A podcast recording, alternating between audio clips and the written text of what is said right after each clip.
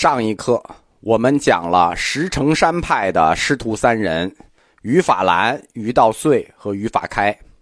于法兰和于于道岁师徒南行求法，就死在了越南的相林县。石城山派硕果仅存的，也是最出色的学生，就剩一个了——于法开。他是当时最负盛名的医生。在《晋书》和《高僧传》里都屡屡的提到他治病行医的译文。于法开不光治病，而且他通过佛教的教理提出治病的理论，就是提出佛医的理论。他第一次提出来，佛教实际上就是一种疗法，修行大乘佛教的六度就能够治病。这个理论叫明六度除四魔，这是佛教的这个一佛医理论啊。明六度除四魔，大乘六度是什么？布施度、持戒度、忍辱度、精进度、禅度、明度。四魔是什么？烦恼魔、阴魔、死魔、自在天魔。通过明六度来除这四魔，这个提法就相当的前卫了。这我们首次见到。以佛教的教理为基础，提出治疗疾病的一个指导概念。于法开的医术，显然是来自于他的师傅于法兰的传授，因为他师傅于法兰河北保定人，那地儿有什么？有安国呀，医药之乡啊。但是于法开宣称不是的，南方人脑子就是虎啊，他就讲了一个张无忌掉到山涧里的故事，因缘际会。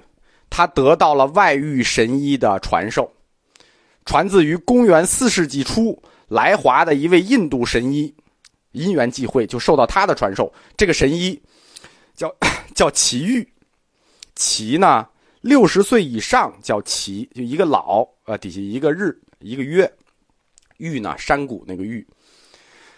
他遇到了这个印度神医奇遇，那这个名字就挺奇遇的，所以他就医术有大成了。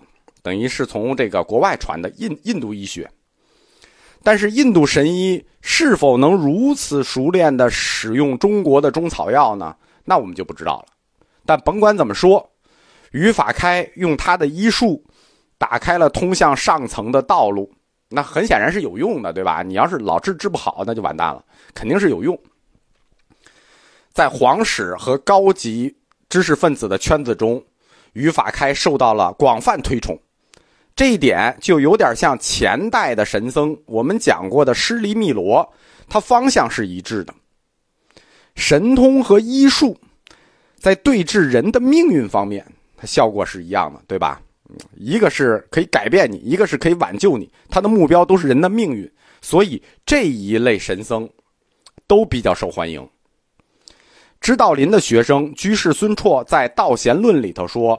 于法开有大量俗家的支持者，比如新兴谢氏家族的领袖谢安，他的铁哥们儿；王氏家族的王坦之，这是另一个王氏家族啊，是太原王氏家族。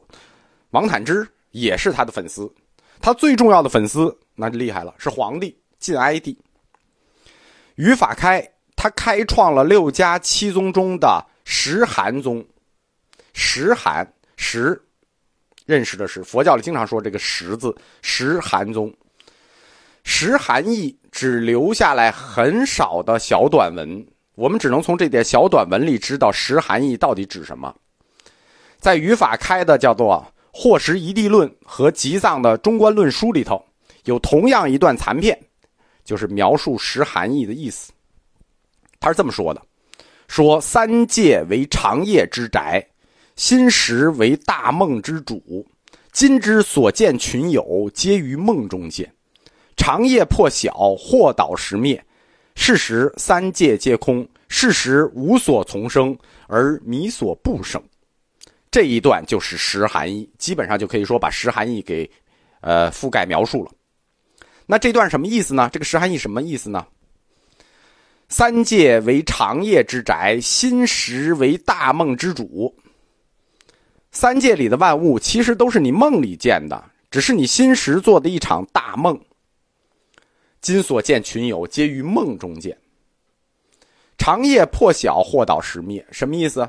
当你梦醒的时候，你就发现事实三界皆空，三界就是空的。实包含了三界，万物只是实做的梦。在宗炳写的《明佛论》里头说，实含于神，因此这个名字就这么来的。实含宗，实含于神。我们可以察觉到这个理论有一些特殊之处。于法开认为三界本空，众生只是因为他的神明不觉，如在梦中以为不空，在梦里觉得不空，等到长夜将近，天亮了，这个时候神明就觉悟了，知道原来是我的时颠倒了，我的梦想颠倒了。这个时候三界皆空。于法开的这个实含义，说的是什么呢？这不就是中观学派说的那个做梦说吗？对吧？心经的那个做梦说吗？认为万物的本性皆为虚幻。为了说明这种虚幻，他借用了“长夜”这个词。“长夜”这个词啊，它并不是佛经里的本词。这是我们中国在翻译《般若经》的时候，为了文学美和形象化借用的一个词。这个词在佛经里的原意是指一大段时间，一大段时间。为了语言美，我们中国人就借用了这个词“长夜”。正好讲到语言美这个事情，我要纠正一个事，在前几课里头，我多次讲到一句话，叫做“我们中华民族是对语言美有有要求的民族”。然后就有同学问我说：“为什么我们对语言没有要求呢？”我想可能是我讲太快了。不是我们对语言没有要求，是我们对语言美有要求的民族。这断句在这儿啊，不要理解错了，就是不是说我们中华民族对语言没有要求，是我们对语言美天生就有要求。语法开在使用“长夜”和“梦”这个概念的时候，他显然是受到了中观学派的经典著名的十比喻的启发，就是这个比喻啊。长夜和梦啊，是中观学派里常用的。它有十个比喻，叫十比喻，有固定的词。十比喻通常都用来说明万法虚幻的这种本性，说明万法皆空的本性。梦呢，只是这十个比喻中的一个，它并没有什么特殊的着重，只是我们中国文学觉得“梦”这个字，哎呀，特别有口感，哎，我们就用这个字吧。大乘空宗的十比喻。是一个泛指，它不是特别明确的，是十个，不是是十个，但不是特别明确的是哪十个。在不同经典里，对十比喻说的也不一样，比喻的也不同。我在佛教字典里曾经写过这个词，就是写过十比喻这个词。它最有名的来源有两个地方，一个是在大毗卢遮那佛成佛神变加持经里头。在入真言门住心品里头这么说：“云何为实？谓如幻，阳焰如梦如影，如钱达婆城，如响如水月，如浮泡，如虚空华，如炫火轮。”这是十个，这是一个十喻，十个比喻。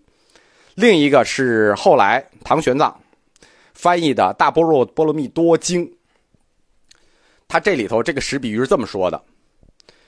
说于诸法门圣解观察，如幻如阳焰，如梦如水月，如响如空花，如相如光影，如变化事，如寻相成。这是另十个了。语法开，他就选了“梦”这个词。我们说，实际这十比喻里，你可以选任何一个啊。